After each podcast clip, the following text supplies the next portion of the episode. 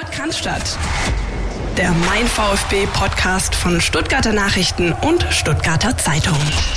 Ich begrüße euch alle da draußen, natürlich Christian Pavic, der mir aus seiner aktuellen Umzugssituation äh, aus Ostfildern zugeschaltet ist, zur 106. Folge des Pod Cannstatt. Servus Christian, wie geht's dir? Servus Philipp, ähm, ja soweit. Ähm, ganz entspannte Ostern gehabt eigentlich, ne? schönes Wetter, aber du merkst einfach, es fehlt was und es ist was anders, aber man kommt zurecht mit der Situation. Ähm, und ähm, es gibt auch so die einen oder anderen Klassiker, die man sich anschauen kann. Ich glaube, wir werden nachher auch noch drüber sprechen, so aus der Vergangenheit. Ich habe mir zum Beispiel vor ein paar Tagen äh, nochmal das 4-4 gegen Werder Bremen angeschaut, als Marcelo Bordon äh, das Spiel seines Lebens gemacht hat. Und irgendwie kommt man so durch und ähm, genießt trotzdem den Frühling so gut es geht, trotz Heuschnupfen. Ich hoffe, bei dir ist es auch ganz gut soweit. Ja, es geht. Also ich bin äh, vom Fußball völlig weg, sozusagen. Ja. Äh, ich ich habe mir die Nadel aus dem Arm gezogen und ähm, bin auf Cold Turkey und schaue einfach, äh, wie ich mir sonst meine Zeit vertreibe. Ich bin viel im Garten und mhm. ähm, habe aktuell äh, ein kleines, wie soll ich sagen, a little crush on uh, baking bread. Also ich äh, mache mich jetzt hier, äh, bilde mich mit YouTube-Tutorials zum Bäcker aus Großartig. Kurz bevor wir jetzt hier in die Aufnahme gegangen sind, habe ich äh, drüben noch einen Vorteig angesetzt für das heutige Brot und hoffe, er wird jetzt die nächsten Stunden auf der Fensterbank gut zubringen, ähm, um dann heute Abend tatsächlich zu einem knusprigen äh, Brotleib gebacken werden zu können. Ihr hört schon da draußen, wir haben heute eigentlich überhaupt keine Themen. Ich wollte nur sagen, eigentlich äh, heute noch im Podcast statt, bald schon bei der Küchenschlacht Philipp Meisel. Ja, nee, also es ist tatsächlich, es ist tatsächlich äh, schwierig, äh, diese, diese Woche, finde ich. Ich war ja heute, weil du in der Umzugssituation bist, war ich ja heute damit betraut, äh, ein, ein ähm, Sheet sozusagen zu basteln mit ein paar Themen und es fiel mir wirklich sehr, sehr schwer. Und äh, nachdem ich mir gerade wie einst Vio Ganea vor dem Spiel in Kaiserslautern mit Eisbecher und Bier ein äußerst äh, kulinarisch abenteuerliches Frühstück aus Leberwurstbrot, hartgekochtem Ei und einer halben Ananas gegönnt habe, dachte ich einfach, wir reden munter drauf los, ohne dass wir großartig uns äh, ja, in ein Themenkorsett begeben. Das ist jetzt der Moment, wo, das ist jetzt der Moment, wo viele von euch entscheiden, schalte ich dieses Ding ab oder höre ich den beiden weiter zu? Viel Spaß bei dieser Entscheidungsfindung. ähm, aber es, es ist ja so, dass tatsächlich auch doch ein bisschen was passiert ist in den letzten Tagen, in der letzten Woche auch rund um den VfB Stuttgart. Das werden wir für euch beleuchten. Ähm, auch so ein bisschen die Lage der Liga. Es gibt ja immer mal wieder was oder wenig oder gar nichts von Seiten äh, von DFL, DFB, das versuchen wir noch mal ein bisschen einzuordnen, ist ja gerade natürlich das, das einzig wirklich relevante Thema, weil da die Entscheidungen fallen, ob und wie es dann irgendwann weitergeht. Ähm, beim VfB Stuttgart wird trainiert in Kleingruppen. Es ähm, gibt aber auch da auf personeller Situation doch ein bisschen was ähm, an Verletzungen, an, an Rückkehrern, ähm, dass wir uns ein bisschen anschauen und dann schwelgen wir. Dann, dann machen wir einfach, Philipp, genau das, was wir uns doch irgendwie schon immer mal so ein bisschen gewünscht haben und ein bisschen auch dann, wir schwelgen mal so ein bisschen in unseren Lieblings-VfB-Erinnerungen ähm, und hoffen, euch da ein bisschen mitnehmen zu können in die Zeit, weil ich glaube, das ist so ein bisschen das, was gerade so, also wenn man sich noch ein bisschen mit Fußball beschäftigt, so diese Klassiker, diese guten Erinnerungen, diese positive Vibes, ähm, die ein bisschen an euch rauszutragen. Wir versuchen es zumindest. Ähm, wir geben unser ja, Bestes. Was können wir denn zur, zur, zur, zur Lage der Liga sozusagen sagen? Die DFL-Mitgliederversammlung, die war die außerordentlich die nächste, die war ja auf diesen Freitag angesetzt, den äh, 17. Der wurde jetzt verschoben auf den 23. April, also noch ein paar Tage nach hinten, was natürlich ähm, mit sich bringt, dass wir von einem einst ja mal ganz vorsichtig skizzierten möglichen Restart äh, mit Geisterspielen Anfang Mai, den kannst du eigentlich jetzt schon wieder knicken den kannst du knicken und wer sich daran erinnert, ähm, ich habe letzte Woche mal äh, unseren Sportsfreund Martin Kind äh, bei Markus Lanz gesehen. Der saß da ähm, in seiner ja, in typischen Art, wie wir ihn alle kennen und äh, lieb gewonnen haben. Und dem ist ein bisschen was rausgerutscht. Der hat nämlich äh, droppen lassen. Also es gibt zwei Szenarien. Ähm, das eine ist, wir fangen in der ersten Maiwoche an mit einer englischen Woche und ziehen es dann durch. Das zweite Szenario ist, wir fangen in der zweiten Maiwoche an, ziehen dann mit zwei englischen Wochen durch und machen dann weiter bis Juni. Und äh, genau wie du sagst, ich glaube, dass ähm, äh, bei all dem, was Herr Kind da rausgelassen hat, in allen Ehren, aber das wird ähm, so nicht haltbar sein. Äh, man merkt es ja auch schon an es gibt ja immer diese, diese Reihen, ne, das hatten wir auch schon angesprochen, FIFA, UEFA, DFB, DFL, ähm, dass ja auch schon von FIFA, UEFA-Seite angekündigt wurde, möglicherweise den Europapokal sogar bis in den Herbst äh, äh, spielen zu lassen, also diese Saison. Ähm, das alles spricht dafür, dass das wohl doch nicht so schnell durchgedrückt werden kann, wie sich das die äh, Damen und Herren in den entsprechenden Nein, Gremien es vorstellen. Gibt ja, es gibt ja schlussendlich auch noch eine Regierung, ja, oder äh, in, in den einzelnen Ländern. Und das ist halt das Thema, was ich letzte Woche schon hatte äh, und auch in den letzten beiden Newslettern, die ja vielleicht jemand abonniert hat, der uns jetzt gerade hört, auch geschrieben habe. Dieser Fußball, dieses ganze Business nimmt sich weiterhin viel zu wichtig. Die die äh, haben hier eine, kriegen schon wieder eine Sonderregelung und die meinen tatsächlich, die, die Welt würde sich ohne sie nicht weiterdrehen. Und ähm, wenn jetzt, äh, wir nehmen Mittwoch auf, Stand heute Morgen ist durchgesickert, dass die ähm, Kanzlerin und die Ministerpräsidenten wohl bis zum 3. Mai äh, das Kontaktverbot so aufrechterhalten wollen. Also ich kann mir einfach nicht vorstellen, dass das so schnell weitergeht. Und ich bleibe auch bei meiner Meinung, die einzige für mich wirklich schlüssige Handlung, die man vollziehen sollte, wäre ein kompletter Abbruch der Saison. Punkt. Und zwar durchweg, durch den, durch die UEFA mit allen Wettbewerben, Weißrussland hin, Weißrussland her. Ich bin der Meinung, du musst äh, endlich mal deiner Vorbildrolle, die du so gern für dich proklamierst, als Fußball, als diese Fußballfamilie, die man auch so oft beschwört, dieser Vorbildrolle endlich mal gerecht werden. Und das bedeutet, man muss Konsequenzen ziehen, und zwar die hart möglichsten Konsequenzen, das ist eben der Abbruch. Ich tendiere da auch immer mehr dazu, eigentlich ja von Anfang an, aber es ist so dieses Gefühl, dass man hat, ähm, dass es einfach nicht so kommen wird. Also das haben wir auch schon äh, in hinreichender Form ausdiskutiert. Ähm, ich glaube, es werden Wege gesucht und dann am Ende auch gefunden werden, dass irgendwie in irgendeiner Form, und sei es, sei es diese Playoffs, äh, die wir mal am Ende des Horizonts gesehen haben, irgendwie äh, mit zwei, drei, vier, fünf Spielen ähm, die Geschichte zu einem, zu einem, ja, sportlich einigermaßen fairen Ergebnis zu bringen. Ich, mir fehlt der Glaube, bin ich bei dir. Ich finde auch, dass ein Abbruch das Logischste und das, sage ich mal, ähm, dem Menschenverstand angemessenste wäre, aber hm, mir fehlt ein bisschen der Glaube. Was ist eigentlich, Philipp, ähm, um, um den Bogen mal weiterzuspannen, was macht eigentlich der DFB? Also was, was ist denn da eigentlich los? Da hat man ja so irgendwie so gar nichts. Und das sind ja vor allem ja die vielen, vielen äh, Amateurligen oder sagen wir mal ab der dritten Liga abwärts, die sich ja da auch sehr, sehr viele Sorgen machen bis weitergeht. Ja, auch die warten natürlich, was, äh, was die Regierung äh, jetzt entscheiden wird. Aber auch da ist, ist alles völlig offen. Ich äh, bleibe aber auch dabei, äh, das haben wir ja auch schon vor, da können wir uns wirklich nur wiederholen. Ich bleibe dabei, ich glaube, alles unterhalb des Profifußballs, sage ich jetzt mal, da nehme ich die dritte Liga mit rein. Es ist zwar Profifußball irgendwo, aber ähm, eben unter DFB-Dach, ähm, das wird nicht weiter stattfinden. Das wird, das wird annulliert werden oder abgebrochen oder was auch immer. Ähm, und dann muss man sich eben Gedanken machen wie, über Exit-Szenarien, wie man dann in der nächsten Runde oder wann auch immer es möglich ist, wieder einen Regelbetrieb aufzunehmen, wie man dann irgendwie weitermacht. Ich finde übrigens diese dritte Liga, das ist so ein bisschen wie wenn du so mit einem Mädel irgendwie was hast irgendwie, aber du weißt gar nicht, sind wir eigentlich zusammen oder nicht oder was ist das eigentlich zwischen uns? So ein bisschen ist es bei der dritten Liga, ist es eigentlich Profifußball oder nicht? Ist es Amateurfußball? Das ist so an der Schwelle und es ist völlig, ähm, also die hängen so wirklich völlig so ein bisschen in der Luft drin. Beim Amateurfußball ist, also sagen wir mal, ab der Regionalliga ist eigentlich ziemlich deutlich klar, was, was passiert. Da wird ähm, ein Abbruch immer wahrscheinlicher. Das hat auch unser Kollege Jürgen Frey, den wir vor zwei Wochen bei uns hatten, auch nochmal aufgeschrieben am Wochenende. Aber so die dritte Liga, die ja auf dem Papier eben auch noch eine Profiliga ist, aber halt sehr abhängig ist von Zuschauer, äh, Zuschauern, die ins Stadion kommen, weil da einfach die TV-Gelder massiv einbrechen im Vergleich zur Zweitliga. Keine einfache Situation für die Drittligisten. Nee, da wird es auch den einen oder anderen erwischen. Das wird auch in der zweiten Liga ja. so sein. Und äh, wie man so hört ähm, von so Menschen wie Clemens Tönnies äh, geht es auch wohl dem einen oder anderen Erstligisten nicht so ganz gut.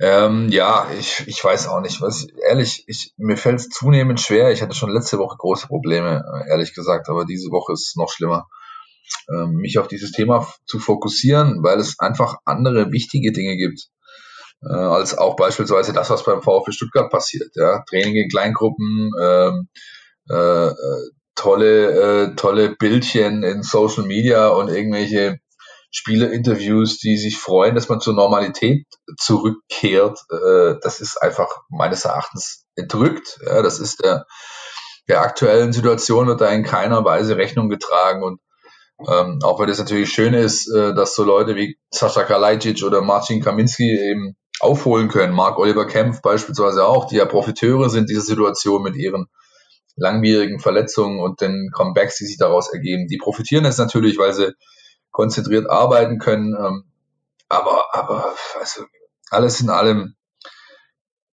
ich habe wirklich, wirklich große Schwierigkeiten, mich mit dem Gesamtkontext Fußball und dem Business und natürlich dem VfB Stuttgart aktuell auseinanderzusetzen. Gebe ich ganz offen zu. Das äh, lasse ich so stehen, weil ich dem eigentlich gar nicht so viel hinzuzufügen habe. Ähm, wir können trotzdem mal an der Stelle, Philipp. ja, tut super. es ist ja schön etappenweise, so ein bisschen, es, es wird in Kleingruppen gearbeitet äh, ja. und äh, nein, das, ja. ist, das ist alles okay. Ähm, in, in kleinen Gruppen wird ja auch beim VfB Stuttgart trainiert. Du hast es gerade angesprochen. Ähm, das ist ja auch nicht Fisch, nicht Fleisch. Ja, wie, wie, wie sozusagen, also das, was Dirk letzte Woche angesprochen hat, Dirk Preis, unser Sportchef, das ist ja, Fußball ist ja ein Vollkontaktsport. Du kannst ja jetzt hier nicht einfach nur ständig irgendwelche Slalomläufe machen und dir den Ball irgendwie zuspielen aus, aus fünf Metern. Ähm, deswegen ist es auf der, äh, aus der Warte schon mal sehr, sehr schwierig und trotzdem äh, kam jetzt ganz frisch rein, Philipp, ähm, da weißt du mehr als ich, gibt's äh, eine Verletzungssituation bei VfB Stuttgart, eine Borna Sosa laboriert, äh, hat Knie, müsste man sagen. Hat Knie, ja, richtig. Der, der ist tatsächlich, ähm, ja, komplett individuell aktuell. Der arbeitet eben, der hat ein Ödem, ja, ähm, ein Knochenödem. Das ist ja meistens ein, ein Hinweis darauf, dass ähm, äh, eine eigentliche Verletzung verschleppt wurde. Ähm, ja. Und äh, da wird er eine Weile noch damit beschäftigt sein. Das ähm, ja, wie gesagt, stört aber das Gesamtkonstrukt aktuell nicht, weil, wie gesagt, kein Wettkampf stattfindet. Ja. Die Retro-Frage der Woche, Philipp Meisel, an dieser ja, Stelle. Bitte, äh, bitte, bitte. Wer fiel Wochen, um nicht zu sagen monatelang beim VfB Stuttgart wegen eines Ödems am Knie aus? Ich würde spontan auf Yildiray Bashtürk äh, tippen, der hatte eigentlich immer irgendwas. Gar nicht schlecht, gar nicht schlecht. Ähm, ich würde sogar noch ein bisschen weiter nach hinten gehen. Also ich habe das ja früher immer so, das war so in den 90er, Ende 90er meines Wissens oder um die Jahrtausendwende, müsste ich nochmal nachschauen, dass er dann natürlich immer auf der, entweder im, im Donnerstagskicker oder auf der VfB-Homepage nachgeschaut, wer denn ausfällt. Und da stand immer, wirklich gefühlt immer, wegen eines Ausfalls, wegen eines ähm, Ödems am Knie fällt aus Didi mit der Nummer 36 beim VfB Stuttgart. Der hat, glaube ich, nicht eine Minute wirklich gespielt, hatte aber immer Ödem am Knie. Ja, äh, dafür hat es immerhin hat er was am Knie. Kreuzbänder hat er ja zumindest nicht drin gehabt, ne? wie wir alle wissen. Das stimmt. Das stimmt. Ist nicht einfach für die Jungs da unten, das muss man schon, äh, schon sagen. Ja. Ich weiß auch nicht, ob da alle so cool sind, damit äh, tatsächlich in, äh, zu arbeiten. Ja. Das ist natürlich die offizielle Sprachregelung, freuen sich alle, haha, wir können wieder gegen Ball treten, aber ich glaube, der ein oder andere, ähm, dem geht's nicht allzu anders wie mir. Und der hätte vielleicht lieber ähm, eine, eine, ja, eine, eine klare Linie und eine Klärung der, der aktuellen äh, Situation, wo man so ein bisschen zwischen vielen Stühlen sitzt.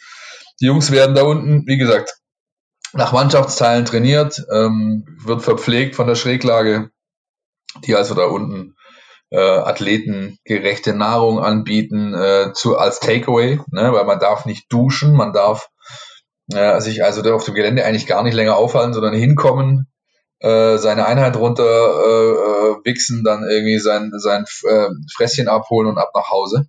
Ja.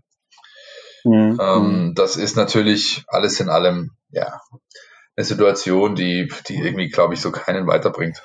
Was äh, allerdings weiter vollzogen wird und, und weiter läuft, das sind die wirklich positiven äh, Dinge, die gerade rund um diese schwere, tiefe Krise äh, stattfinden. Das sind nämlich die Aktionen, die gefahren werden von verschiedenen Gruppierungen, natürlich auch außerhalb des Fußballs, äh, in der Gesellschaft gemeinhin. Wenn wir jetzt mal so ein bisschen den Blick eben auf den Fußball und auf die, auf die Fußballszene, auf die Fanszene werfen, dann ist es natürlich ähm, die Aktion der Ultras des VfB Stuttgart, die ähm, ja alles daran setzen, dem, dem Magazin Trottwart zu helfen, das natürlich auch sehr, sehr getroffen ist von, von der ganzen äh, Krise in diesem Moment. Und ähm, da fließen doch die äh, Spenden jetzt in Etappen. Da ist jetzt zu Wochenbeginn auch die zweite äh, Spende sozusagen erfolgt. Und das sind doch Szenen, wo ich dann merke, ähm, ja, wir wir schaffen das mit diesem Zusammenhalt, ja, mit mit, äh, dass es eben doch bestimmte äh, äh, Leute, Gruppierungen, ähm, Organisationen gibt. Das müssen auch nicht nur die Ultras sein. Es gibt viele andere Fanclubs, äh, es gibt viele andere offizielle Spieler, Ex-Spieler, die sich da kümmern. Und das ist, das ist ein gutes Signal, so ein bisschen zu sehen. Wir denken, genau das, was du sagst, ich finde, das spricht sogar genau für das, was du sagst, Philipp, nämlich, wir denken jetzt nicht an den Fußball, wir denken jetzt an ganz, ganz andere Menschen.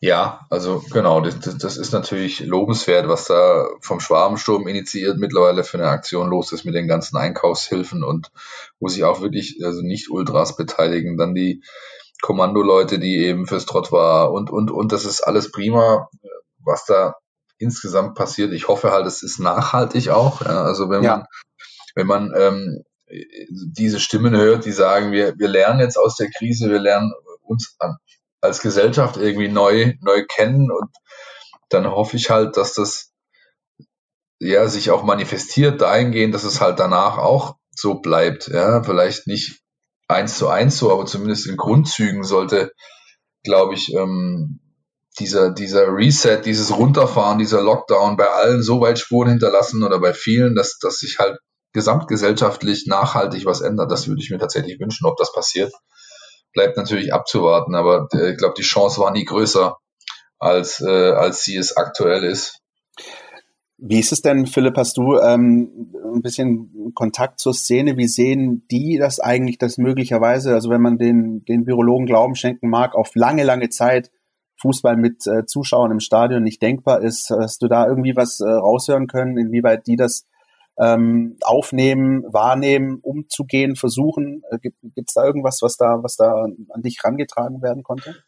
Nein, das tatsächlich nicht so. Äh, äh, mit den Leuten, mit denen ich gesprochen habe, da ging es tatsächlich eher um, äh, äh um äh, also äh, den Blick aus aktuelle nicht so auf die auf die nahe Zukunft oder die ferne Zukunft, aber ich glaube mhm. mit dem mit dem Spruchband, das über der Brücke an der Schleierhalle hing, die Tage und das auch entsprechend in ähm, Social Media viral ging, von wegen der Fußball wird äh, weiterleben, aber euer System äh, irgendwie, keine Ahnung, kotzt uns an oder so oder, oder ist einfach erbärmlich, ja, also ich krieg den genauen Wortlaut jetzt nicht mehr zusammen und habe jetzt auch keine Lust mehr, das äh, jetzt gerade nochmal aus dem Internet rauszusuchen, aber ich glaube, das kann schon mal als ähm, ja, als erhobener Zeigefinger gesehen werden und ich ganz grundsätzlich vielleicht nochmal, das sind ja nicht nur die VfB-Ultras, sondern die gibt es im Land auf, Land ab und auch im Ausland. In Italien beispielsweise waren es zuerst solcher, solche Gruppen, die sich halt solidarisch gezeigt haben.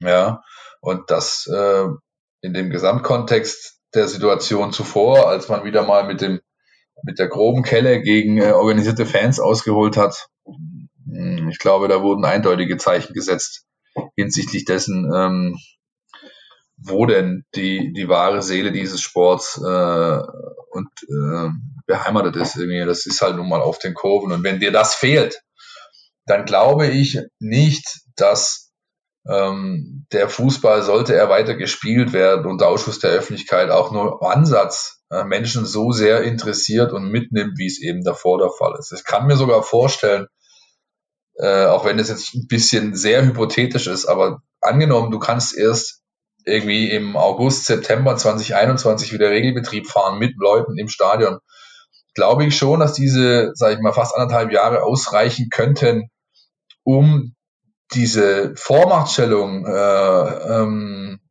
die der VfB, äh, die der, die der, die der Fußball hat im, im, im Sportbusiness weltweit oder diese, an diesem Sockel, dass der ein bisschen wackelt, ja, äh, weil man eben, wie vorhin schon angesprochen, anscheinend nicht in der Lage ist, ähm, seiner Vorbildrolle gerecht zu werden oder auch einfach mal zu sagen, nein, lass uns doch mal, lass uns doch jetzt mal Pause machen, ja, und ähm, das Ganze überdenken. Das ist schon äh, auch gefährlich, glaube ich, für das, für den Sport an sich, was da passieren ja. könnte.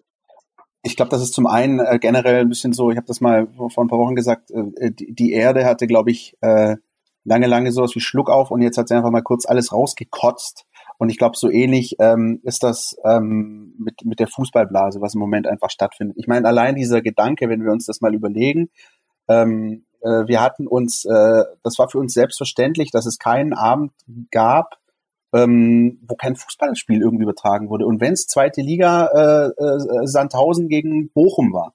Aber es gab keinen Abend ohne irgendeine Fußballübertragung. Ja, das ist ja, wenn man sich das im, also im Nachhinein sage ich schon fast, als wäre es vorbei, aber, aber momentan ist es ja nicht so. Aber wenn man sich das mal überlegt, das war, äh, also du, du, du bist ja äh, abends von der Arbeit nach Hause gekommen, bloß, wenn, wenn ich jetzt irgendwie keine, keine Serie gerade habe, die ich gerade schon, irgendein Fußballspiel wird schon laufen. Oder der Gedanke, ähm, dass, dass eben jetzt für 2020 diese paneuropäische EM geplant wurde. Also jetzt nicht nur auf den Fußball bezogen, sondern dass einfach, dass das einfach für uns selbstverständlich, als selbstverständlich erachtet wurde, dass 24 Nationalmannschaften quer durch Europa fliegen, von Baku bis Bilbao das ist ja, wenn man sich das mal, wenn man sich das jetzt mal mit ein bisschen Abstand zu Gemüte führt, denkt man, ich sag, sind, wir eigentlich völlig durchgedreht alle? Und, und, und aus dem Grunde ähm, ist das gerade wirklich so ein, so ein Luftholen, das mir persönlich gerade gut tut. Ähm, und vielleicht, ähm, das ist zumindest meine Hoffnung, eben Entscheidungsträgern vielleicht auch, auch wenn mir da der Glaube fehlt. Ja, guck sie dir doch an. Also ich weiß nicht, ob da genügend Realitätssinn da ist, dass man wirklich ähm, sich gesund schrumpft, sage ich jetzt mal. Weil die, wie gesagt, die Chance bestünde, aber momentan sieht es nicht so aus, als ob da irgendwas in diese Richtung passieren wird. Was ähm, wir aber, glaube ich, jetzt ähm, auch mal machen könnten, Philipp, wenn wir schon, wenn wir schon gerade dabei sind, bevor wir so weit äh, in die Zukunft schauen, das können wir sowieso nicht. Wir wissen nicht, wie der Fußball aussehen wird in Ende 2020, 2021, 2022, wer weiß das schon. Ähm, wir können uns aber ein bisschen, ein bisschen zurücklehnen, du und ich, und ein bisschen schwelgen in schönen Erinnerungen, was es denn mal gab. Also ohne jetzt natürlich die, äh, die, die Leier zu fahren, wo früher war alles super besser, war natürlich auch nicht so. Aber wir haben schon so ein paar Erinnerungen, wo wir sagen, Mensch, das waren, das waren noch Zeiten, wo der Fußball Fußball war. Ne? Da hast du bestimmt auch die eine oder andere Erinnerung. Ja, aber ich wollte eigentlich dich anfangen, anfangen lassen. Was war denn das erste Bravo Sport Poster eines VfB-Spielers, das bei dir über Bett hing? Allein die Tatsache, dass du äh, als selbstverständlich erachtest, dass ich die Bravo Sport abonniert hatte, was Na ich natürlich klar. hatte, äh, spricht für dich, ja, natürlich. Na klar, ich meine, wer, wer, also wer, heute, wer heute sämtliche Trash-TV-Formate äh, verfolgt und auch für uns redaktionell teilweise aufarbeitet, der muss ja eine gewisse Prägung erfahren haben. Ja, das kann ja nur so gewesen sein. Natürlich, die Bravo Sport, wenn man so möchte, das Schwiegertochter gesucht äh, des 20. Jahrhunderts. Ähm, ich muss überlegen, äh, ich, das muss, das muss, äh, das muss Balakow gewesen sein, auch wenn der gar nicht so, glaube ich, in dieser Bravo, Bravo Sport äh, Community so super angesagt war und jetzt nicht äh, Giovanni Elber, der halb nackt auf dem Motorrad sitzt. Äh, ich das war, glaube ich, Giovanni Elber war, glaube ich, als, als er bei den Bayern schon war, äh, dieses legendäre Bild, wer sich daran erinnert, Kopfkino an und dann wieder aus. Ich meine, ja, es war nackig, nackig auf dem Moped liegen. Meinst du das? Ja, super. Ja, ja ein bisschen mit, mit äh, Kajal und so ein bisschen Make-up auf dem Gesicht auch noch und so. Ja, so Dennis Rock, das war eigentlich, eigentlich war das ja, eigentlich war das ja eine, äh, so eine, so eine, so eine Replik oder quasi ein, ein, ein aufgekochtes Ding von Dennis Rodman der, äh, ja. der das ja. ja als Basketball-Superstar in den USA so ähnlich gemacht hat, auch nackig auf dem Motorrad äh, äh, posiert und auch natürlich mit Kajal angemalt. Ne? Ähm, und ja. äh, der Giovanni wollte da einfach nicht äh, das so stehen lassen und entsprechend nachziehen, ja. Die Bravo Sport. Hast du, hast du die Bravo Sport gelesen oder warst du eher so der, der Kicker-Sportbild-Mensch? Ich ähm, habe die Sportbild nie gelesen, ich habe Bravo nie gelesen, ich habe den Kicker äh, gelesen, sofern ich ihn in die Hände bekommen konnte. Und das einzige ja. Magazin, das ich damals wirklich aber regelmäßig gelesen habe äh, und auch zum, über Jahre auch abonniert hatte, war die Basket. Denn zu der Zeit war ich eigentlich ähm, deutlich äh, mehr Basketball fixiert als Fußball fixiert, muss ich, äh, muss ich zugeben auch wenn ich selber gekickt habe, äh, habe aber auch äh, Basketball und Tennis gespielt, äh, nebenher auch in Mannschaften zum Teil. Und ich bin im Ort aufgewachsen, ähm, da waren sehr viele ähm, GIs äh, mit ihren Familien äh, wohnhaft, weil eben in der Nähe von den US Installations in Ludwigsburg und in Stuttgart liegend. Und ich habe für die teilweise mir Taschengeld verdient als Dogwalker und, und habe äh, deren Hunde irgendwie ausge, ausgeführt und war halt einfach so sehr USA fixiert, äh, war dann auch mit meinen Eltern da Anfang der 90er mehrfach drüben auf Urlauben und Verwandte besuchen und war einfach großer Basketballfan. Ich bin nachts aufgestanden für äh, die Ransendung Natürlich. mit Lou Richter, ja, und, und, und ähm, der junge Frank Buschmann. Der junge Frank Buschmann, der ganz junge Frank Buschmann. Und ja. damals war es ja auch so, dass das natürlich äh, die äh, da haben halt noch die richtig großen äh, Teams gespielt. Ja, da waren, also da war diese, diese, ähm, sag ich mal, dieser epische Zweikampf Lakers gegen äh, Celtic, Celtics gerade so vorbei. Dann hat der, äh, haben die Bulls ihre Dynasty irgendwie angefangen mit Jordan, Pippen und eben Rodman. Und, und mit Tony Kukoc, mein Freund. Tony Kukoc, ja, das, und das war einfach, das war einfach ganz, ganz großer Sport und ich bin bis heute, ich bin bis heute ex extremer Basketball-Fan, schaue sehr viel, wobei ich mittlerweile was Live-Sport angeht, eigentlich mehr NCAA schaue, also mehr College-Basketball äh, denn äh, NBA. Aber das war natürlich große Zeiten. Charles Barkley, dann die, die Olympia-Mannschaft äh, äh, der USA in Barcelona damals und, und, und. Das war für mich ähm, das schon sehr, sehr großartig. Und mein Team gibt's leider nicht mehr, wurde uns geklaut. Ne, äh, wie wir Sonics-Fans sagen, waren die Seattle Supersonics mit Sean Kemp, äh, Gary, Gary the Glove, Peyton und natürlich Detlef Schrempf. Ja, äh, äh, Dead the Threat, äh, der Deutsche mit der Bürstenhaarfrisur, äh, der äh, ein sehr guter Verteidiger und sehr guter Dreierschütze war und ähm, natürlich so der erste große deutsche Export nach USA in diese Liga, lange, lange bevor Dirk Nowitzki, ähm, da ist ja noch mit der Trommel um Weihnachtsbaum gerannt, als der da schon äh, Statlef die Dreier da in die, in die Reuse genagelt hat.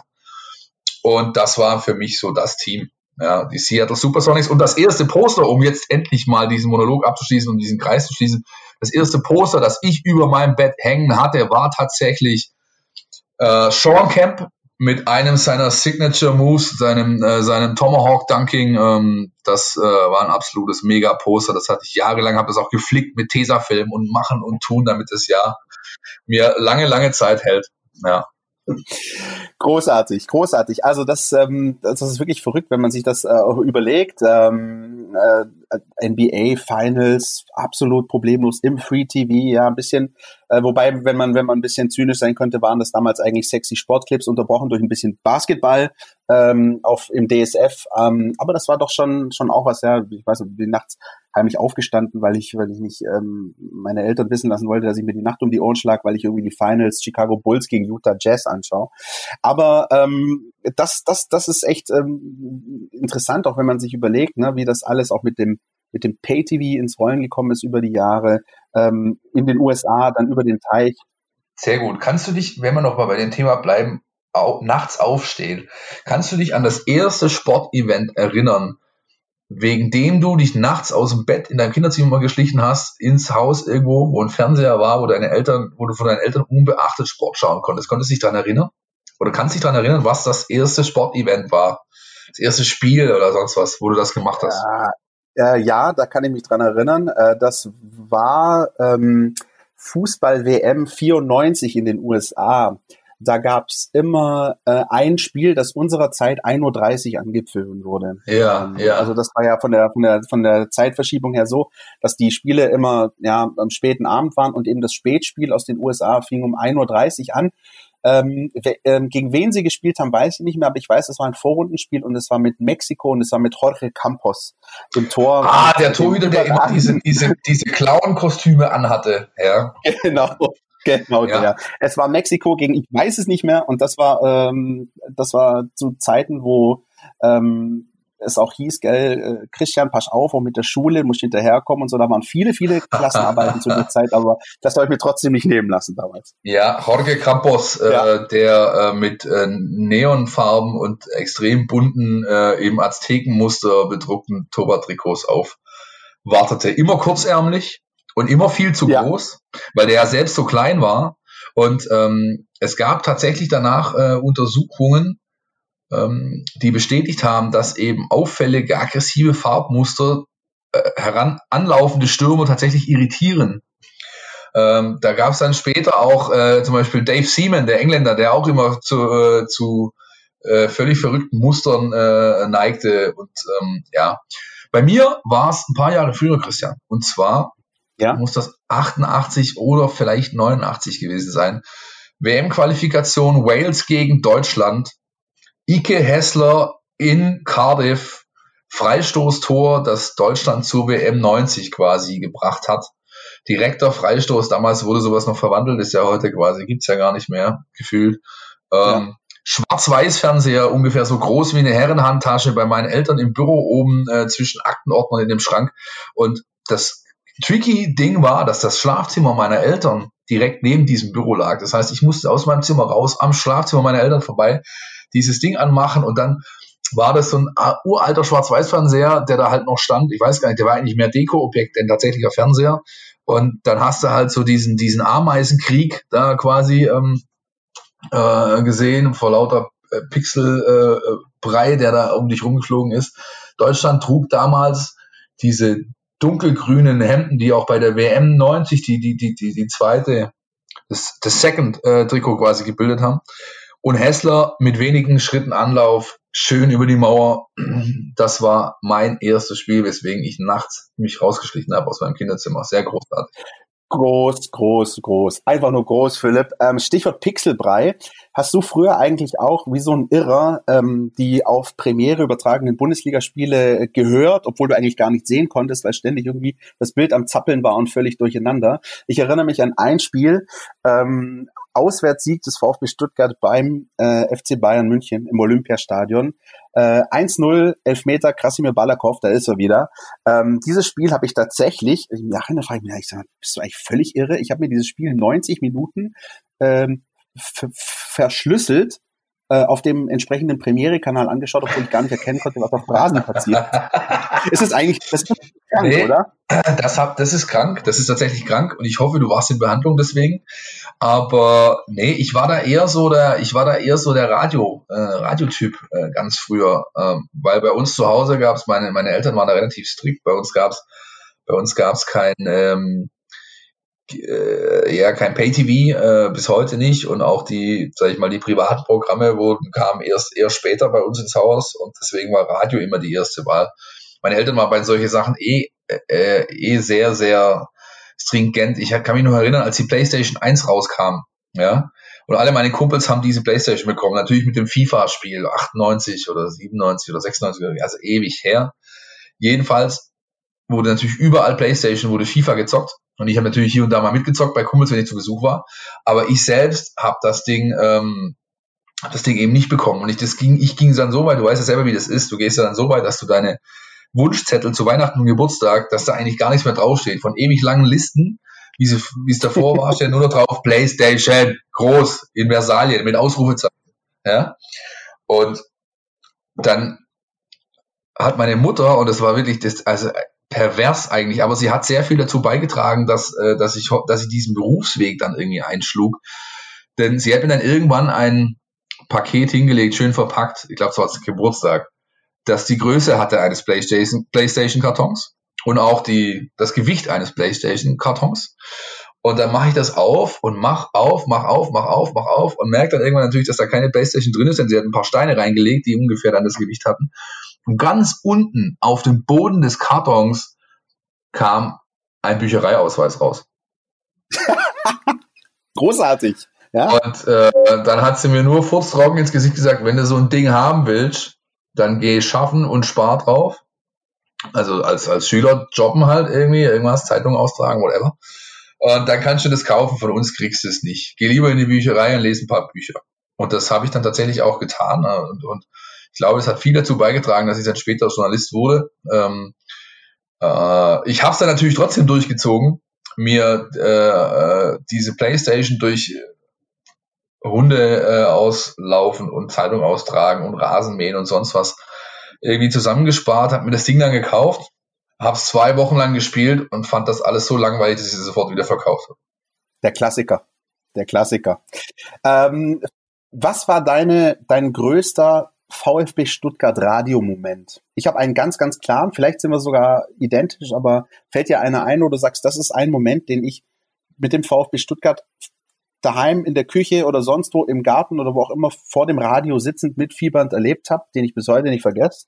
SWR 1 im Stadion 1992, Flanke Kögel, Kopfball Buchwald. Ja.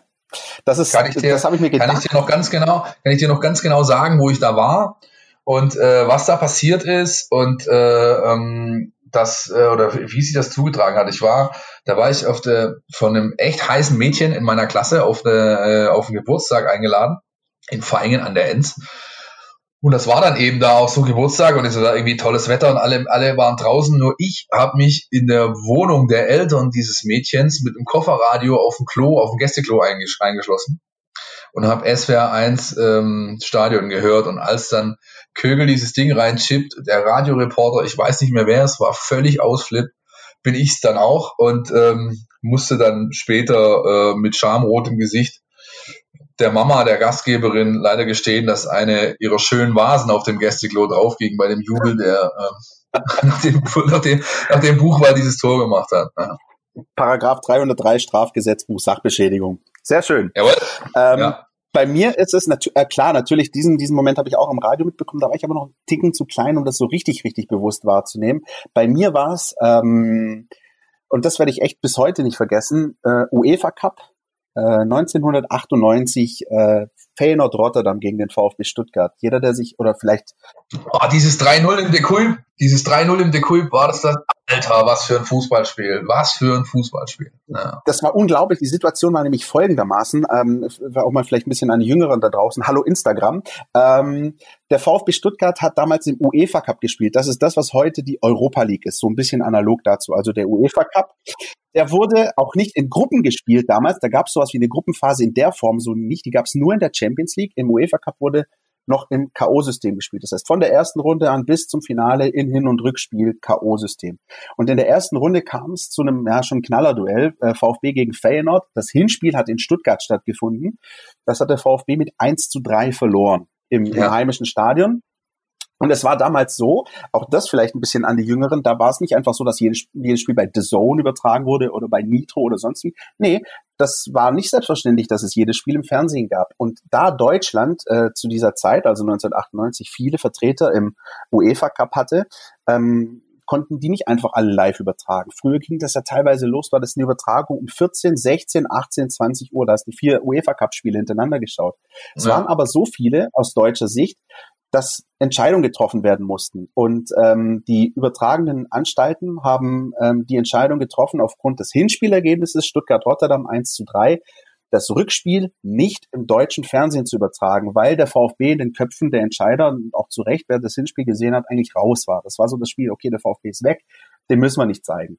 Ähm, dementsprechend gab es dieses Spiel des VfB Stuttgart im De Hoip, im legendären in, in Rotterdam, ja. nicht ja. für die deutschen Fernsehzuschauer und man war angewiesen auf das Radio. SWR 1 Stadion Extra hieß das dann damals, weil es ja nicht am Danke, dass du mich gerade noch mit meinem rudimentären Holl Holländisch äh, ähm, äh, gemaßregelt Gerne. Ist, ja. Ja, ja. Äh, gerne. Übrigens, ähm, ja, wer bei Feyenoord Rotterdam damals gespielt hat und später dann für den VfB Stuttgart aktiv war, ein Jon Dahl Thomasson. Stürmer. Sehr richtig. Jon Dahl Thomasson äh, hat damals bei Feyenoord gespielt. Das war wirklich äh, eine Spitzenmannschaft. Ähm, also der VfB spielt dort. Ähm, keiner setzt einen Pfifferling auf auf den VfB. Der VfB Stuttgart trainiert von Winfried Schäfer, der äh, damals ähm, entgegen vieler äh, Fans, die sich dagegen gesträubt haben, auf jo Jogi Löw gefolgt ist, ähm, der nicht weitermachen durfte, obwohl er das Finale im Europapokal der Pokalsieger erreicht hat. Und dann begab es sich eben an diesem Abend, es war ein Dienstagabend, das werde ich nie vergessen, Rückspiel in Rotterdam. Ähm, 0-1 fällt irgendwann. Und dann fällt das 0-2. Und äh, das Spiel wurde kommentiert über 90 Minuten in voller Länge im SWR-Radio vom äh, Kollegen Günther Schroth vom SWR. An dieser Stelle schöne Grüße, Günther. Ähm, und dann passierte wirklich das, womit einfach niemand gerechnet hat, äh, nämlich der VfB in Person von Freddy Bobic schießt kurz vor Schluss äh, das Tor, das nicht für möglich gehaltene Tor äh, zum 0 zu 3 in der 90. Minute. Also es war, es war unglaublicher Moment. Ich saß äh, in der Küche äh, am Küchentisch, da war ein kleines Radio, das habe ich angehabt und das habe ich habe ich am Laufen gehabt. Das waren auch, dann muss es immer mal wieder justieren, damit dir irgendwie die die äh, Frequenz nicht abhaut, ja, wenn du dann irgendwie zu viel gehört hast. Und äh, dieser Moment, als also äh, Günther Schroth das 3 zu 0 durch Freddy Bobic äh, in, in Rotterdam kommentiert, das werde ich nie vergessen. Ich glaube, ich bin äh, zehn Minuten durch die Gegend gehüpft. Und dann, was dann interessant war, und das fand ich immer mit, mit diesen Radioübertragungen Wahnsinn, wenn man so ein Spiel im Radio hört, ähm, dann hat man ein gewisses Bild im Kopf, man hat eine gewisse Vorstellung davon, wie das wohl ausgesehen haben mag. Und dann kam in der ARD oder im ZDF, das weiß ich nicht mehr genau, eine gute Stunde nach dem Spiel eine Zusammenfassung, so wie wir sie aus der Sportschau kennen von ja, dieser Begegnung. Ja, ja, der VfB trug damals, der VfB trug damals äh, diese schwarze Hosen und dann so diese goldfarbene, goldgelben genau. äh, Adidas-Trikots mit den roten Streifen oben am Ärmel. Und genau. äh, es haben so, es haben so äh, Legenden, äh, VfB-Legenden mitgespielt wie ein gewisser Mitko Stojkowski. Wer erinnert sich nicht an ihn? Ja? Er war in der Startelf. Er war in der Startelf. Ja, in der Startelf, äh, klar, natürlich. Ja. ja, natürlich. In der 88. Minute wurde übrigens noch Blessin eingewechselt. Ja, heute Jugendtrainer äh, der U19 von RB Leipzig. Alex Blessin aus Filderstadt. Ja, also wie gesagt, das sind, das sind Momente, wo, wo es einfach ähm, nicht selbstverständlich war, dass jedes Spiel in der Glotze lief, sondern man hat sich darauf verlassen. Und wenn man dann aber hinterher dann die, die Zusammenfassung gesehen hat, ich habe das auch bis tatsächlich bis vor ein paar Jahren noch so gemacht, dass ich mir immer einen Spieltag rausgesucht habe, den ich wirklich im Radio gehört habe, um dann das Bild, das ich im Kopf hatte, äh, zu vergleichen mit dem, wie es dann wirklich war, wie es dann in der Sportschau äh, aussieht. Das ist manchmal ganz interessant, ja, was, was, was dein Hirn für Bilder im Kopf zeichnet und später sieht das dann möglicherweise ganz anders aus äh, in, in real. Ja. Nicht wenige, äh, die es mit dem VfB halten, sagen übrigens heute noch, das war das einzig Positive, was man aus der Liaison Winnie Schäfer und VfB Stuttgart mitnehmen konnte, dieses eine Spiel. Ja. Viel mehr gab's da nicht, das ist, nee. das ist wohl wahr. Aber, ja. dieses eine Spiel, ja. Äh, ja, ja, ja, ja, ja das waren tatsächlich noch Zeiten. Das waren tatsächlich noch Zeiten. Das muss man, muss man schon, ähm, muss man schon äh, eigentlich in Ehren halten. Haben wir die letzten Tage auch gemacht. Ihr habt bestimmt, wenn ihr bei uns regelmäßig mitlest in der App oder auf den äh, Portalen Zeitung.de und Stuttgarter Nachrichten.de habt ihr unsere Legendenserie gesehen. Wir haben erst eine geschrieben mit den aus unserer Sicht äh, wichtigsten und schönsten und legendärsten Spielen.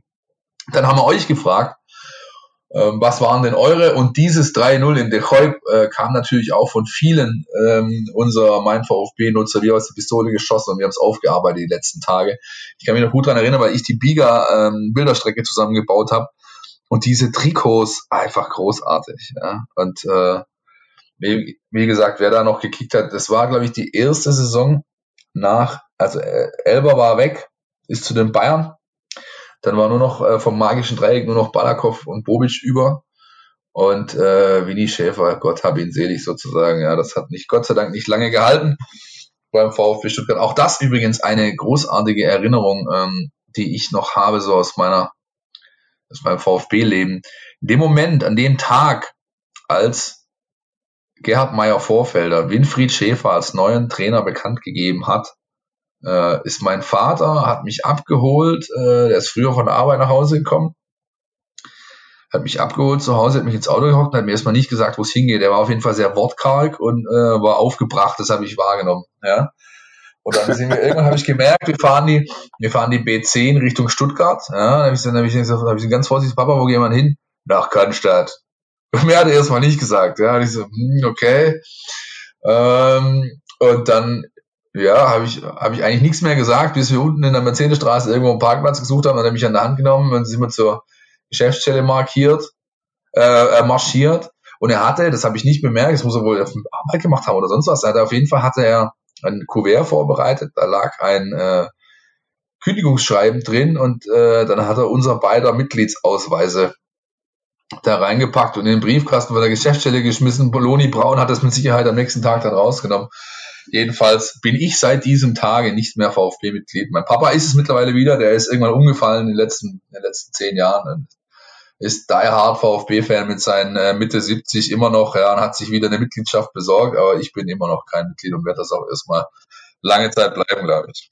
Ich glaube, jeder hat diesen Ich kündige Moment in seinem Leben. Jeder hatte, also jeder hatte so dieses, jetzt reicht's mir und hier und schön natürlich feierlich äh, äh Kündigung schreiben und das Kärtchen ja. irgendwie eingeworfen. Äh, hatte ich tatsächlich auch, hatte ich auch. Ähm, das war ähm, damals, als äh, Christian Groß rausgeworfen wurde. Das war so, da, da war ich völlig aufgebracht, das habe ich nicht verstanden. Ich, ähm, äh, Christian Groß für ein, für ein äh, riesigen Trainer gehalten habe, auch davor schon beim FC Basel. Ich war froh, dass der VfB es geschafft hat, einen wie ihn zu holen, wer sich daran erinnert. Christian Groß ist gefolgt auf äh, Markus Babbel, ähm, hat es dann noch geschafft, äh, sogar in der Champions League die Gruppenphase zu überstehen, hat dann aus einer wirklich auswegslosen Situation in der Bundesliga es tatsächlich noch geschafft, am Ende, ich meine, Sechster zu werden und die Qualifikation für den UEFA Cup zu schaffen. Aber wie es dann einfach so war, dann kam halt der nächste Herbst und dann war auch für Christian Großschluss. Ähm, und das war so ein bisschen so mein Moment, wo ich so ein bisschen, also ich glaube, jeder, jeder, der, der es mit einem Verein hält, hat so einen, so einen Trainerwechsel, den er, den er nie wirklich verdaut. Und das ist so ein bisschen meiner gewesen. Ich hätte gerne Christian Groß noch ähm, um einiges länger beim VfB Stuttgart gesehen. Das äh, tatsächlich, da, da, da bin ich d'accord damit. Das war ein sehr guter Trainer, ähm, der auch Stil hatte, fand ich. Ähm, der einfach, ich habe, an, an wen hat der mich erinnert? Was glaubst du? Kojak. Ja, richtig. Kojak, dieser, dieser legendäre äh, Detektiv, Schrägstrich, äh, Bulle aus San Francisco, glaube ich, ja.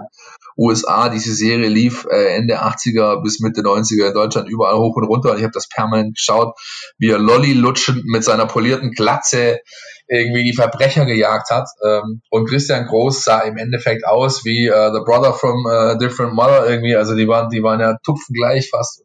Also großartig, ähm, Christian Groß. Und da kann ich mich auch noch an tolle äh, internationale Spiele mit ihm erinnern, wo ich irgendwo auf der Tribüne oder in der Kurve stand. Äh, unter anderem einmal an ein 2 zu 2 gegen Molde FK, das der, das der VfB Stuttgart weitergebracht hat im UI Cup oder UEFA Cup oder wie immer oder Euroleague Gruppenphase, whatever. Auf jeden Fall kam er danach weiter. Das Unentschieden war notwendig. Und ich weiß noch, das war eine Umbauphase vom, von der Arena. Wir konnten nicht in unseren regulären Plätzen stehen, sondern standen irgendwo unter Rang äh, Strombalkon, also EMBW oder jetzt heißt es, was weiß ich, wie Tribüne. Ja, und dann läuft irgendwie die Schlussphase, äh, glaube, 85. war schon durch. Es gibt elf Meter für den VfB Stuttgart. Nieselregen, kalt, abends. Und wer schnappt sich den Ball und läuft dahin und macht ihn rotzfrech rein? Timo Gebhardt. Timo Gebhardt. Timo Gebhardt macht das 2-2, bringt den VfB Stuttgart weiter und nicht wenige sagen, es hätte kein anderer als Timo Gebhardt sein dürfen in dem Moment, weil das der einzige war in dem Kader, den man nachweislich ähm, äh, ja äh, bestätigen kann. Der hat nicht allzu viel nachgedacht in seiner äh, Fußballerkarriere und das durftest du in dem Moment auch nicht, weil da hing sehr viel dran und das ähm, ja war auch so ein schöner Moment aus aus Timo aus, äh, Timo Gebhardt war für Zeit. mich so ein bisschen einer der, der talentiertesten Spieler beim VfB Stuttgart, der leider ähm, nicht das aus seinem Talent gemacht hat, was er hätte machen können. Ich erinnere mich daran, dass ich auch da sehr, sehr begeistert war, als dann der Transfer klar war, dass Timo Gebhardt zum VfB Stuttgart kommt. Ja, natürlich, es war ein Riesenkicker, aber halt, aber halt ähm, U19 ja. Europameister hat die Mannschaft getragen zum Titel, war wirklich der Beste in äh, seiner Generation. Ja. Ähm, er hat übrigens einen anderen ganz, ganz wichtigen Elfmeter äh, noch versenkt. Das war bei einem, da können wir vielleicht so ein bisschen über Europapokal-Auswärtsspiele schwelgen, äh, die wir irgendwie hatten. Das war nämlich äh, auswärts in der Champions League Qualifikation die Playoffs beim FC Timișoara in äh, Rumänien. da gab's, äh, da gab's beim Stand von 0-0 Elfmeter für den VfB. Timo Gebhardt schnappt sich den Ball und genau wie du sagst, haut das Ding einfach flach unten rein. Der, jeder, wer, wer Timo Gebhardts Elfmeter denkt, erinnerst du dich, Nachspielzeit München-Gladbach. Da lag der VfB mal 2-0 hinten und da gab es auch in der Nachspielzeit Elfmeter für den VfB Stuttgart und der nagelt das Ding unter die Latte zum 3-2 Auswärtssieg. Also manchmal brauchst du so, sowas auch, ja? solche, solche Spieler. Also Timi Schwarer auswärts war Wahnsinn, muss ich sagen. Das ist, das ist übrigens eine meiner Geschichten. Ähm, Im Nachhinein äh, für neun, mit 29 Euro, glaube ich, Busreise 2000 Kilometer ins Banatgebiet äh, hinter Ungarn, äh, mitten in Rumänien, äh, über 30 Grad. Ähm, verbringst den Tag irgendwie im Freibad und am Abend siehst du zu, wie Timo Gebhardt einen Elfmeter versenkt. Äh, das sind äh, Dinge, wo man nicht beschreiben kann. Nee, Gefühle, die wo man nicht beschreiben kann. Ja. Ich habe gerade noch mal in dieses, ich habe gerade noch mal an dieses Interwebs geschaut, am 5.8.2010 war das, ein Donnerstagabend. Ja. 11.500 Zuschauer in der Europa League, dritte Quali-Runde. Der VfB liegt 0 zu 2 zurück und kein gewisser, kein geringerer als äh, der allseits bekannte, beliebte Pavel Pogredniak hat den VfB äh, mit 1 zu 2 herangebracht und Gebhardt macht echt in der 90. diesen Elfmeter zum 2 zu 2. Unglaublich. Und äh, Pavel Pogrebniak ist natürlich auch so ein Spieler, den hast du damals gesehen bei Zenit St. Petersburg, wie er mal die Bayern nahezu im Alleingang aus dem UEFA Cup äh, gefeuert hat. Ich glaube 4-0 hat, äh, hat Zenit da gegen die Bayern gewonnen daheim. Ähm, und äh, der kam ja dann so ein bisschen als Last-Minute Nachfolger von Mario Gomez, ne, der zu, Ja, zu der war ja auch, das war ja auch, meine ich mich noch zu erinnern, das war ja damals, da war Horst Held äh, Sportchef und der Horst, Horst, das macht er heute noch, der hat ja immer gerne Spieler gekauft, die mal gegen VfB gut ausgesehen haben. Und Pavel Pogrebniak hat auch äh, einmal mit Zenit gegen den VfB gespielt.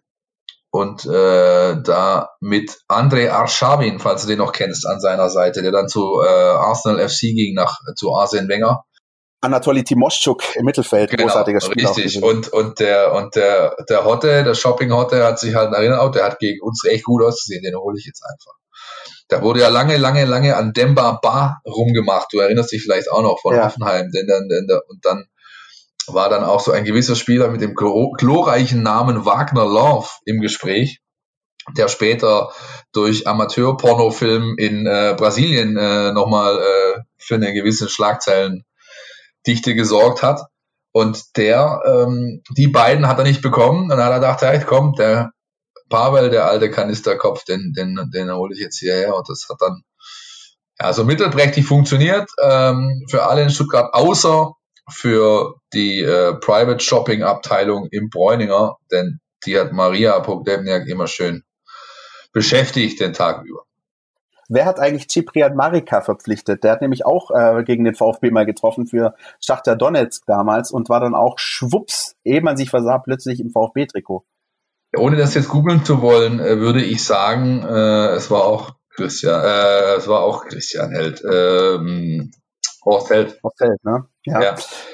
Übrigens, weißt du, weißt du, ne, die tolle Geschichte, die tolle Geschichte ähm, ähm, der die tollste Geschichte, die ich mit Ciprian Marika äh, äh, verbinde, ist die seiner Vorstellung beim FC Getafe. Da ging er nämlich hin, nachdem er vom VfB zu Schalke war, äh, gegangen ist. Und als er da präsentiert wurde, stand äh, auf seinem, also mit seinem Trikot, die halten dann immer das Trikot hoch, die Spieler. Ja. Und da stand eben nicht Marica oder Marika hinten drauf, sondern es stand nur Ciprian. Und weißt du, warum da nicht Marika hinten drauf stand? Bestimmt, weil es irgendein Frankofoda-eskes Schimpfwort ist. Weil es auf Spanisch so viel heißt wie Arschloch.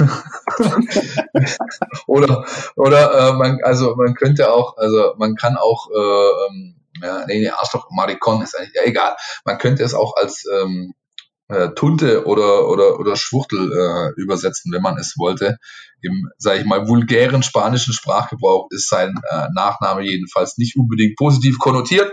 Insofern stand da nur Ciprian drauf. Christian, Mensch. Ich glaube, ich glaube, bevor wir jetzt noch weiter abdriften in, äh, in, in dieser Folge des ersten Podcaststarts ohne jegliches Konzept, ähm, sollten wir, glaube ich, einen Knopf dran machen, weil äh, sonst äh, reden wir uns hier noch äh, in, weiter in Rage und irgendwann dann auch um Kopf und Kragen. Was meinst du? Einen, eine einzige Frage hätte ich noch an der Stelle.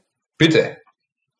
Dein unvergessliches Europapokal-Auswärtserlebnis abseits dieser Benfica-Geschichte, die du uns neulich mal erzählt hattest? Was war, was war dein, dein geilstes Europapokalerlebnis?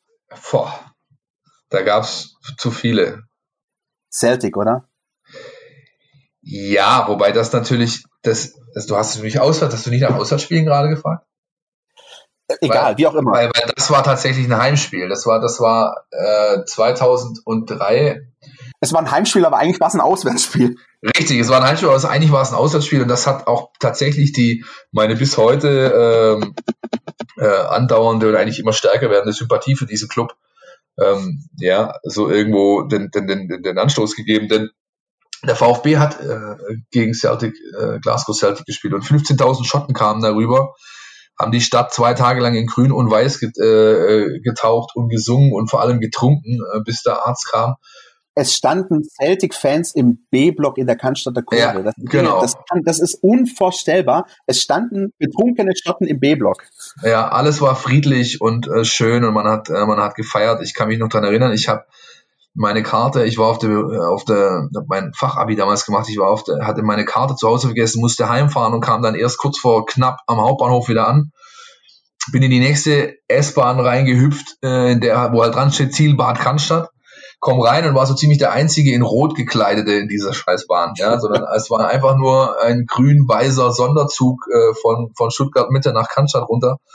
Die haben gehüpft, gemacht, getan, dass der, dass der, S-Bahn-Kutscher eigentlich nur noch Schritt fahren konnte, weil sonst wäre die Bahn aus den, aus, den, aus den Gleisen gehüpft. Und als wir da in Cannstatt ankamen, hatte ich quasi nichts Rotes mehr an, weil die, weil wir alle irgendwie Trikots getauscht und Schal und hin und her. Und ähm, es war sehr, sehr großartig. Und ich habe bis heute ein ganz großes grünes Herz äh, für Glasgow Celtic und auch viele Freunde in Schottland drüben, gute, gute Jungs und gute Mädchen, die ich so oft es irgendwie geht sehe und dann eben dort mit ihnen Spiele besuche, weil es einfach ganz, ganz tolle Menschen und ein ganz, ganz toller Club ist.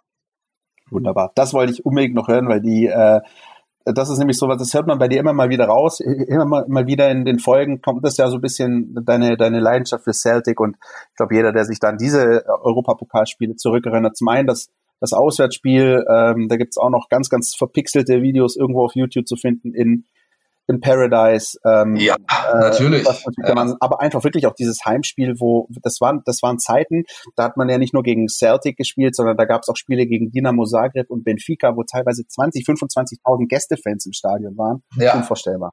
Ja, ja, ja, ja. So, Christian. Jetzt aber, das war schön. Ich habe ein bisschen Gänsehaut. Ich auch. Dafür, dass ich, dass wir dachten, wir kriegen mit unserem Geschwurbel keine 30 Minuten, dann haben wir schon wieder mal spontan äh, ja, ganz gut eine Zeit hingelegt. Wir sind kurz unter einer Stunde und hoffen einfach, dass äh, wir euch da draußen ein bisschen unterhalten konnten in dieser fußballlosen Zeit mit Erinnerungen und Schwenken aus unserer Jugend, aus unserem äh, Leben, aus unserer VfB-Vergangenheit. Und ähm, falls dem so ist, dann gebt uns Feedback gerne über die entsprechenden Kanäle, die ihr kennt, Facebook, Instagram, Twitter, info at meinvfb.de, die bekannte E-Mail-Adresse haut uns an und haut uns natürlich an, wenn dem nicht so ist. Ja, das ist natürlich immerhin ähm, meines Erachtens mindestens so wichtig, dass man auch ähm, schlechtes Feedback oder konstruktives Feedback, kritisches Feedback bekommt. Denn nur so ähm, ja, können wir uns auch ein Stück weit weiterentwickeln. Oder Christian, was meinst du? So eine Scheiße, bevor ihr gar nichts irgendwie zu sagen habt, braucht ihr gar keine Folge aufnehmen. Philipp Meisel, Christian Pavlic, das war's, ich bin raus. Ich höre schon, ja. ich lese. Nein, Spaß beiseite. Fettes Dislike auf allen Plattformen, sage ich dann. wir hoffen, wir konnten euch ein bisschen mitnehmen, die, die ältere Generation vielleicht ein bisschen ähm, daran erinnern, an, an die Geschichten, die es damals gab. Und die Jüngeren, für die Jüngeren an euch, ähm, hätte ich, hätte ich drei Google-Aufträge, die ihr dann bitte unternehmen solltet bis zur nächsten Folge. Das erste, was ihr googelt, ist Giovanni Elber Bravo Sport. Das zweite, das zweite, was ihr googelt, ist Jorge Campos WM 94. Ja. Und das dritte, was ihr googelt, weil das haben wir vorher nicht ausgeführt, das werden wir hier aber an dieser Stelle auch nicht ausführen, ist die Geschichte zu Franco Foda in Südamerika. Oh, oh, das ist auch ein Klassiker, ja. Ja. In diesem Sinne. In diesem Sinne, bis nächste Woche. Passt auf euch auf, liebe Leute, bleibt gesund, bleibt zu Hause und ähm, es wird auch wieder bessere Tage geben. Wir wünschen euch so was. Ciao. Aus. Ciao, ciao. Podcast Der Mein VfB Podcast von Stuttgarter Nachrichten und Stuttgarter Zeitung.